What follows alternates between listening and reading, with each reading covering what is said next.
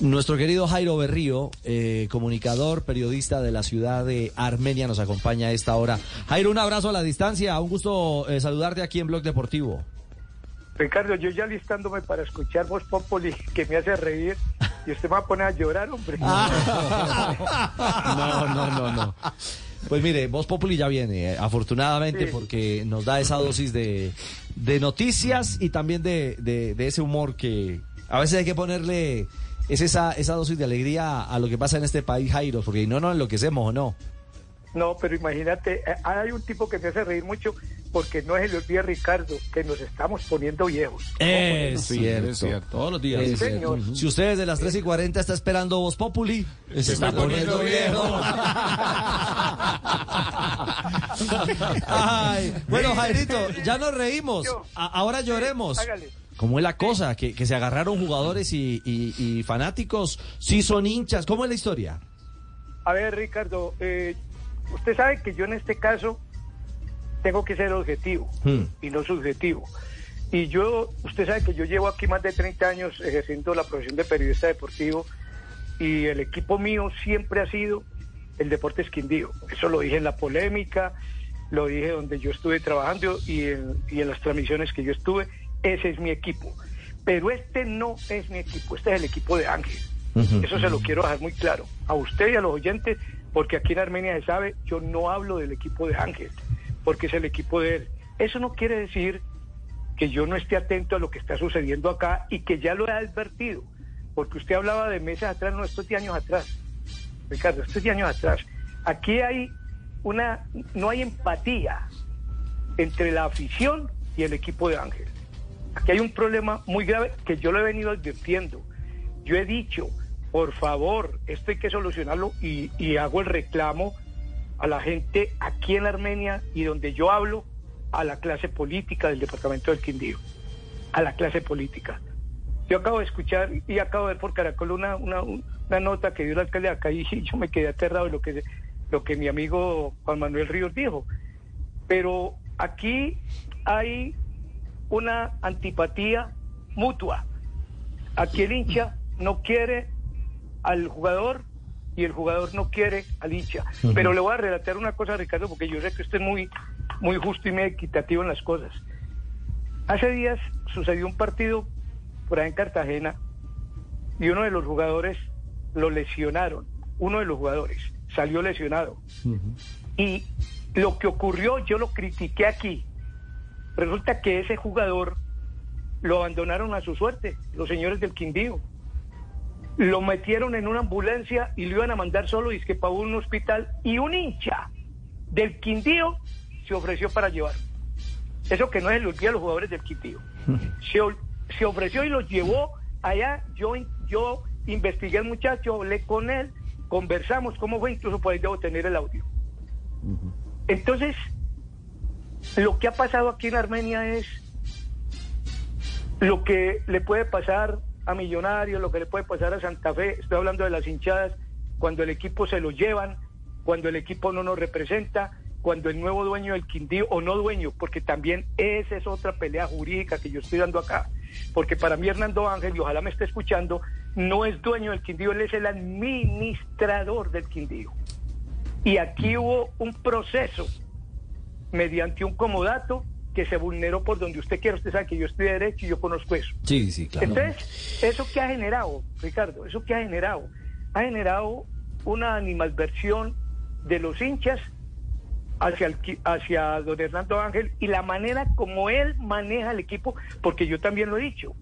Un momentico, es que don Hernando Ángel maneja el equipo de acuerdo a sus conveniencias porque él es un empresario y a él le conviene tenerlo más en la B que en la A y yo he explicado todo eso.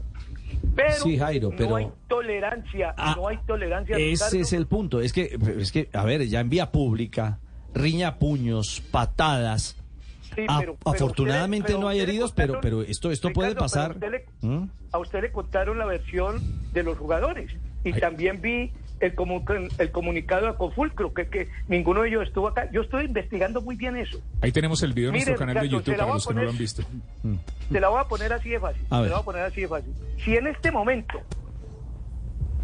un hincha del Quindío va por aquí, por mi casa, pasa por acá, y en ese momento va un jugador, se mira con desagrado ambos y por ahí puede provenir un conflicto. Yo investigué lo que pasó allá. Gravísimo. Eso fue en un lugar que se llama Puerto Espejo. Los señores iban en un carro, estuvieron en un carro y el otro venía en una moto de esas eh, motos públicas y coincidieron y el hincha le increpó al jugador. Que eso suele suceder en todas las hinchas del mundo. Le increpó al jugador por todo lo que está pasando. Y el jugador no fue tolerante y se vino y también se enfrentó al hincha, entonces de ahí ya pasó de las palabras a la agresión física. Ah, eh, Mecho, el hincha O le dijo, ve, aquí no- vos, tan hijo de tantas, No, el no, equipo no camina, Tim. Eh, Exacto, Mm. exacto. Lo que pasa, lo que yo he visto, lo que he vivido, porque usted sabe que yo he estado en todas esas transmisiones y yo he visto al hincha increpando al jugador y también he visto al incre- jugador increpando al hincha. Sí, de eso hemos visto por Es más, cantidades. yo he sido víctima de eso, de los jugadores que me increpan a mí por la forma como yo hago mis comentarios. A Mm. Mí me han increpado. Lo que pasa es que yo tengo una cultura y yo tengo una capacidad de manejar muy bien eso y no dejarme provocar. pero la Además, pregunta, es el, el lugar ahora, que estoy claro, ocupando. pero ahora la pregunta es, ¿y ahora qué? Es decir, esto, esto para dónde va? Porque es que se nos volvi- se nos convirtió en pan de cada día. No, Eh, yo lo eh, entiendo, Ricardo. Este frente a entiendo, frente, y es muy preocupante para la tranquilidad del espectáculo, del fútbol mismo en Colombia. Dios no lo quiere, se nos venga aquí una, una tragedia de marca mayor. No, pero claro, claro, si es que yo he, yo, yo he hecho aquí periodismo que yo llamo periodismo preventivo. Yo he hablado de eso, yo he dicho, ojo con esto, cuidado con aquello, pero, pero, entonces los, los directivos del Quindío con su cuerpo de comunicaciones sacan un comunicado donde cuando usted lo lee, lo lee, Ricardo lo lee, los culpables son los hinchas. ¿cierto? Y entonces usted sí. también habla con los hinchas y si ellos sacan un comunicado, los culpables son los jugadores.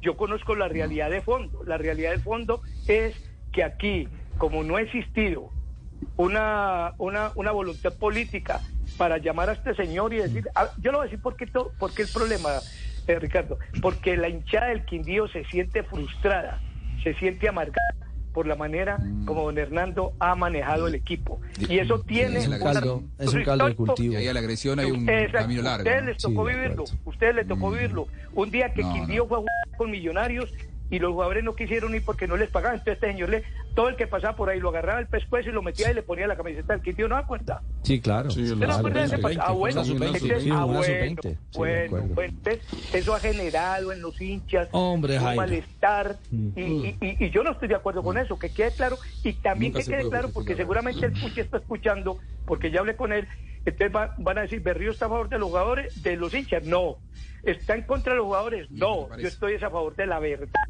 porque aquí, y usted ha dicho la frase exacta, esto es un caldo de cultivo que Dios no quiera mañana, no solamente sean improperios, Sí. no sean solamente, como decimos aquí en el Quindío, no sé si esa palabra usted la conocerá, pescozones, Sí.